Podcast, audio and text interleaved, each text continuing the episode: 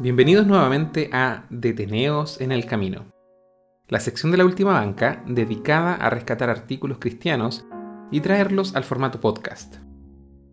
Continuaremos aún por un tiempo con el pastor Willy Hoover, fundador del movimiento pentecostal chileno, y un nuevo artículo titulado Eclesia, Iglesia, publicado originalmente en la revista Chile Pentecostal número 82 de julio de 1918 reeditado posteriormente por la misma revista en su tomo número 99 de enero de 1920, e incluido finalmente como uno de los cuatro artículos del apéndice del libro Historia del Avivamiento Pentecostal en Chile, del mismo pastor Willy Hoover, publicado en 1931.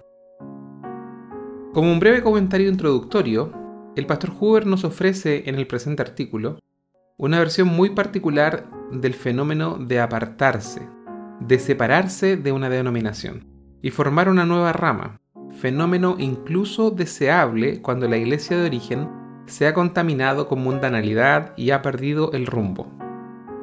Esta particular visión del fundador del pentecostalismo chileno podría explicar en parte la cantidad innumerable de divisiones que ha sufrido el pentecostalismo criollo a lo largo de su historia. Pasemos ahora a revisar el presente artículo.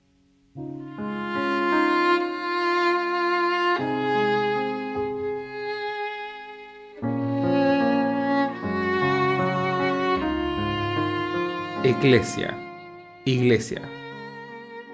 Este es un tema de suma importancia, pero no voy a tomar el sentido ordinario de la palabra, sino el sentido raíz o radical. Por ignorar o desatender este significado, la Iglesia de Cristo siempre tira a la degeneración. Iglesia se deriva de eclesia, un vocablo griego que en su torno se deriva de dos palabras. Ek, que significa afuera de, y kletos, que significa llamado afuera o escogido. De manera que eclesia equivale a llamado o escogido afuera de alguna compañía más numerosa. Si atendemos bien a esta verdad, sentaremos los principios que deben gobernarnos como iglesia y como miembros de iglesia.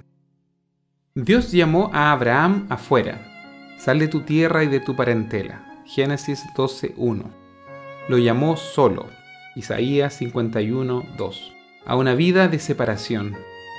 Por donde andaba él y los suyos formaban un pueblo apartado de las gentes que les rodeaban. Su sobrino Lot le acompañó por un tiempo, pero con ojos para ventajas materiales y personales, fue poniendo sus tiendas hasta Sodoma. Génesis capítulo 13 versículo 12, donde después vivió y parece que llegó a ser juez.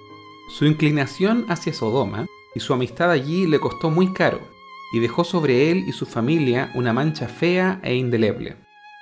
Dios llamó afuera a los israelitas y los colocó en la tierra de Canaán, dándoles órdenes estrictas de no mezclarse con la gente en derredor.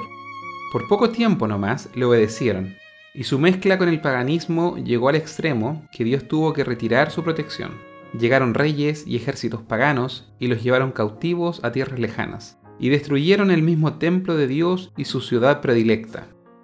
Ahora, todas estas cosas les acontecieron por tipos y están escritas para nuestra amonestación sobre quién los fines de los siglos han llegado. Primero a los Corintios capítulo 10 versículo 11. Estas cosas son una muestra de lo que Dios quiere de la iglesia, que es un llamamiento semejante. Dios visitó a los gentiles para escoger de entre ellos un pueblo por su nombre, Hechos capítulo 15 versículo 14. Salid de en medio de ellos y apartaos, dice el Señor. Segunda a los Corintios capítulo 6 versículos 17 y 18. ¿No sabéis que la amistad del mundo es enemistad con Dios? Santiago 4:4. Toda la palabra de Dios habla en el mismo sentido. En el principio, la iglesia llena del Espíritu Santo era pura y apartada de las cosas del mundo pero poco a poco el amor al dinero, a la preeminencia, a la popularidad, al placer, entraron y gradualmente la iglesia comenzó a gobernar su pensar y obrar por razonamiento humano en lugar de la palabra de Dios, hasta que perdió la presencia y potencia del Espíritu Santo. En este estado de cosas, sucedió que los que menos gracia y más ambición tenían llegaron a tener dominio en la iglesia y las cosas iban de mal en peor. Entonces, almas sinceras y fervientes, no pudiendo soportar este desvío, sentían que Dios les llamaba fuera de esta iglesia que se había contaminado, comprometido con el mundo, y formaron otra iglesia. De aquí la palabra secta, que se deriva de sequi, seguir, o de secare, cortar. Este corte se hizo para separar lo puro de lo impuro, las cosas de Dios de las cosas del mundo. Con fidelidad y celo, esta nueva iglesia sigue su marcha por algún tiempo. El poder de Dios la acompaña en sus días de pobreza y persecución y crece. Llega a ser grande y comienza a querer pulirse de sus crudezas para atraer a la gente de afuera, para ser semejante a las otras iglesias. Que Dios es más honrado con cosas mejores, todo esto entre comillas, etc. Y se toman los primeros pasos hacia el mundo. Después que esta levadura ha hecho su obra, se hace otra salida de los que buscan la santidad y la pureza. Se repiten paulatinamente los mismos pasos, y así sucesivamente. Los pocos fieles y consagrados procuran tener una iglesia pura, y siempre las tendencias mundanales entran sigilosamente al principio y después logran dominar las creencias y las actividades de ella de los valdenses, luteranos, presbiterianos, metodistas, salvacionistas y otras muchas que así han salido del seno de la iglesia para formar otra más pura. Nosotros, los pentecostales, somos los últimos hasta la fecha. Si somos sabios para aprender por la experiencia de las otras denominaciones, o más bien humildes y obedientes para atender sencillamente a la voz de Dios por su palabra, podremos escaparnos de aquellos engaños del diablo que hasta ahora han engañado a toda la iglesia y permaneceremos puros hasta la venida del Señor para arrebatar a los suyos. Pero si no, la misma suerte nos espera que a los demás. Y sobre nosotros, como sobre ellas, Dios escribirá y cabod. La gloria se ha apartado de nosotros. Primera de Samuel capítulo 4 versículo 21. Pero ¿Cómo podremos evitar esta suerte? Como he dicho arriba, aprendiendo por la experiencia de ellas y andando en humilde obediencia a la palabra de Dios. Para experiencia no podemos hacer cosa más acertada que tomar la de la iglesia de la cual hemos salido, la metodista episcopal. Si hablamos cosas francas y claras de ella, sepa ella y todos que no es con ningún espíritu de jactancia ni deseo de reprochar sino con el propósito de que aprendamos las lecciones que necesitamos aprender nosotros mismos para evitar igual suerte. Sin hablar claro, muchos no aprenderán. En el Heraldo Cristiano, de fecha 11 de julio de 1918, sale un artículo metodista con el título Voz de Alarma, que dice así, La verdad es que estamos invadidos por el espíritu mundano que trabaja con más furor que en ninguna parte en el seno de la Iglesia. Pero no es esto lo peor sino el hecho de que el espíritu destructor no nos haya debidamente preparado para contrarrestarlo. Nuestras iglesias son espiritualmente débiles y están siendo carcomidas secretamente por la polilla del alma. Vemos con indecible pesar que muchos pastores y juntas oficiales o son indiferentes al mal o hacen la vista gorda. Tal vez ellos mismos están anestesiados por la morfina del espíritu y no se dan cuenta de lo que pasa. Oímos por doquier el lamento de que las iglesias no aumentan en número o van disminuyendo. ¿Será porque las iglesias poseen el atractivo espiritual, el atractivo de la gracia y de la santidad? ¿O será porque están muertas o momificadas? ¿Quién va a querer apegarse a un cadáver? Es seguro que Cristo, si les hablara hoy por boca de uno de sus profetas, les diría, como a ciertas iglesias del Apocalipsis, Tengo contra ti que has dejado tu primer amor. Tienes nombre que vives y estás muerto. Tú dices, soy rico y estoy enriquecido, y no tengo necesidad de ninguna cosa, y no conoces que tú eres un cuitado, miserable, pobre, ciego y desnudo. Sí, nuestras iglesias necesitan hoy, como necesitó la iglesia romana en tiempos de la Reforma, una purificación completa en sus pastores y miembros. Desgraciadamente, el sectarismo en unos, la debilidad moral en otros y el mercenarismo en los demás impiden esta obra bendita, de modo que la Iglesia se va maleando cada día secretamente y convirtiéndose en una asamblea formalista semejante a aquella de que dijo el Señor, Este pueblo de labios me honra, mas su corazón está lejos de mí. Todo esto se dice de la Iglesia Metodista Episcopal de Chile. En una carta recibida hace poco de Estados Unidos, se relata que en una escuela misionera muy renombrada, la enseñanza sobre la Biblia es tan contraria a lo que dice la Biblia que una señorita que allí asiste declara que es incapacitada para enseñar la Biblia y que lamenta haber asistido a tal escuela. Es una enseñanza para ser incrédulos, para no decir ateos. ¿Y cuál es la causa de este estado deplorable de las cosas? La principal y tal vez la que incluye a todas las demás que se puede mencionar es el olvido de lo que significa eclesia. La iglesia es llamada fuera del mundo para ser separada, diferente, para ser guiada, dominada, acompañada por Cristo y por Él exclusivamente. Cuando una iglesia sale de otra, es para el mismo fin. Toda la iglesia en el principio tuvo una poderosa razón de ser. Era una secta, un corte si se quiere decir.